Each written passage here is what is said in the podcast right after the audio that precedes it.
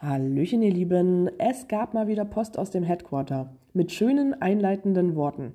Wie jeder erfahrene Geocacher weiß, gehört viel mehr zum Spiel als nur das Finden von Geocaches und das Schreiben von Fundlogs. Es geht auch um das Verstecken und Warten von Caches, den Kontakt mit deiner lokalen Geocaching-Community und, was vielleicht am wichtigsten ist, geht es auch darum, sich um unser Geocaching-Spielbrett, also den Planet Erde, zu kümmern.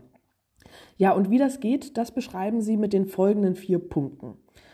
Ein wichtiger erster Schritt, um die Natur beim Geocaching möglichst wenig zu schädigen, ist eine Planung im Voraus. Bevor du losgehst, überprüfe, ob es für dein Ziel bestimmte Verhaltensregeln oder Vorschriften gibt. Und plane auch deinen Ausflug zu Zeiten ein, wenn nicht ganz so viele Leute vielleicht an diesem Ort sind.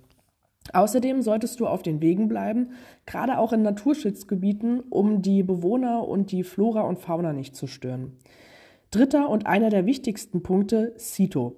Egal, ob du auf den Events oder beim Taschenzito bist, achtet auf eure Umwelt und nehmt euren, aber auch den Müll der anderen mit nach Hause, entsorgt diesen richtig und tut so unserer Natur etwas Gutes.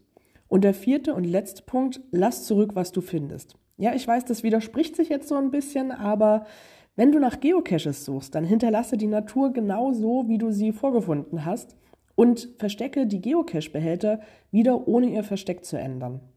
Mehr Infos darüber, wie du bei Outdoor-Aktivitäten möglichst wenige Spuren in der Natur hinterlässt, findest du in diesem Blogbeitrag. Den Link packe ich wieder in die Infobox und bei der Organisation Leave No Trace.